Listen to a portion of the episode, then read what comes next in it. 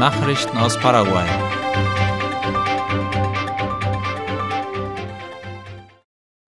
Beginn des Prozesses wegen vierfachen Mordes auf Taguato. In Mariscal Estigarribia hat gestern die öffentliche Anhörung für die Angeklagten des Mordes auf der Estancia Taguato im Juli 2019 begonnen. Wie AVC Color schreibt, wurde die Anhörung etwa fünfmal ausgesetzt, bevor sie in dieser Woche stattfand. Die erste Aussage machte die Mutter eines der beiden ermordeten Kinder, Nidia Ajala. Heute Nachmittag wird die Anhörung fortgesetzt. Der gesamte Prozess wird voraussichtlich zwei bis drei Monate dauern, da während den Anhörungen die Zeugenaussagen und das Beweismaterial analysiert werden. Die Staatsanwälte in diesem Fall sind Hector Velázquez und Norma Paredes. Strafrichter ist José dos Santos. Die Angeklagten sind Vicente Ramírez Acosta und seine Frau Elisabeth Duarte Villalba sowie Lkw-Fahrer und einige Komplizen. Im Juli 2019 wurden auf der Estancia Taguato, etwa 140 Kilometer von Mariscal Estigarribia entfernt, das Ehepaar Alciviades Desiderio Ayala Coronel und Francisca Nidia Núñez Romero ermordet worden, sowie ihre beiden minderjährigen Enkel. Das Anwesen war ausgeraubt und mehrere Lkw-Ladungen Rinder wurden gestohlen. Die Anklage gegen die Verhafteten lautet vorsätzliche Tötung, Viehdiebstahl, schwerer Raub und die Fälschung von Dokumenten.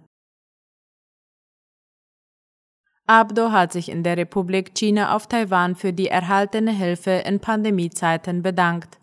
Ein halbes Jahr vor dem Ende seiner Amtszeit absolviert der paraguayische Landespräsident Abdo Benitez seinen zweiten offiziellen Besuch in Taiwan. Laut AVC Color rief das Staatsoberhaupt in seiner Rede auch zur Achtung der Unabhängigkeit auf, ohne jedoch direkt auf die Spannungen zwischen Taiwan und dem chinesischen Festland einzugehen.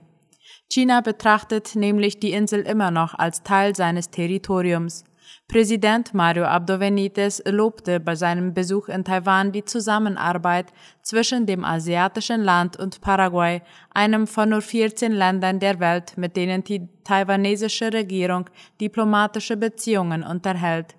Der paraguayische Staatschef wies auch auf die geschätzte Zusammenarbeit und technische Hilfe in Bereichen hin, die für das Wohlergehen und den Fortschritt des paraguayischen Volkes von Bedeutung sind, wie etwa Gesundheit und Bildung.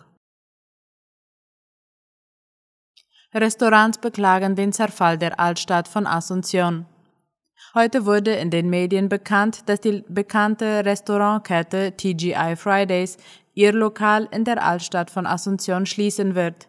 Der Vizepräsident des paraguayischen Restaurantverbands Alejandro Conti beklagte laut Ultima Hora diesen Zustand. Er prangerte das Fehlen von Maßnahmen an, die verhindern würden, dass weitere Restaurants das historische Stadtzentrum verlassen. Conti behauptet, dass sie sich bereits an die Behörden verschiedener Institutionen gewandt hätten, um Sicherheit und einige Verbesserungen im alten Stadtkern zu fordern, aber sie hätten nichts erreicht. Laut Conti wäre schon nur die Anwesenheit von Polizisten auf den Straßen eine große Hilfe, ebenso wie eine bessere Beleuchtung und die Ausbesserung der Bürgersteige. All dies sei zumindest ein erster Schritt zur Besserung, so der Vorsitzende des paraguayischen Restaurantverbandes. Einziger Überlebender eines Flugzeugabsturzes erholt sich weiter. Am 9. Februar 2021 überlebte José Savan als einziger einen tragischen Flugzeugabsturz, bei dem sechs Militärangehörige und ein Offizier der paraguayischen Luftwaffe ums Leben kamen. Jetzt, Zwei Jahre nach dem Ereignis erholt sich Savan immer weiter, wie AVC Color schreibt. Heute ist er erneut operiert worden, um die Beweglichkeit seiner linken Hand wiederherzustellen. Es ist ungefähr der 25. chirurgische Eingriff, den Savan durchmacht. Soweit geht es dem Überlebenden aber sehr gut. Er kann gehen, ist bei klarem Verstand und hat sogar sein Studium an der Nationalen Universität von Asunción UNA wieder aufgenommen. Dort absolviert er ein Studium als Agraringenieur.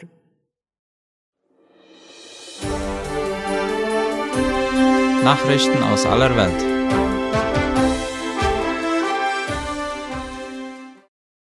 10.000 Ukrainer haben britisches Militärtraining absolviert.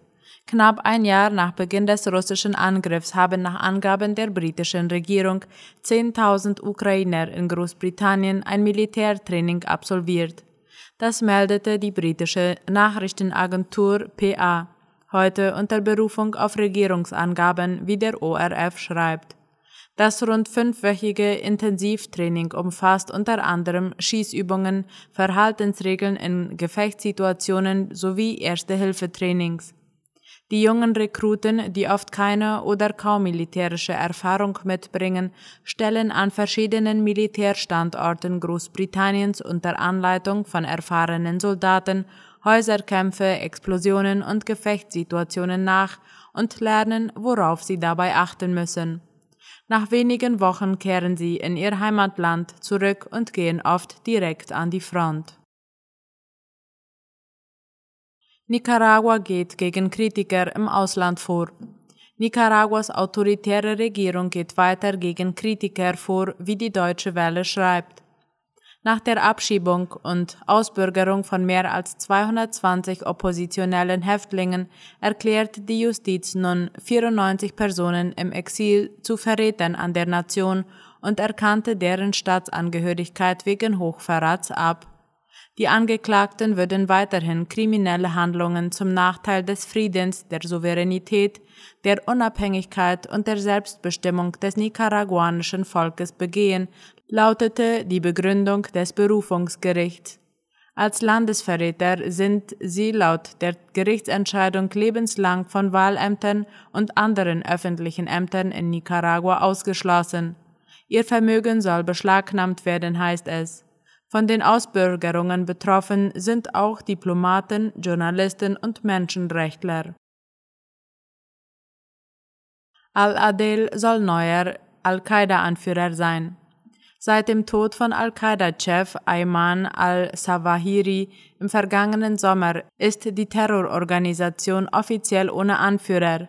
Nach Erkenntnissen der USA wird der langjährige ägyptische Extremist Saif al-Adel als neuer Chef des Terrornetzwerkes Al-Qaida angesehen.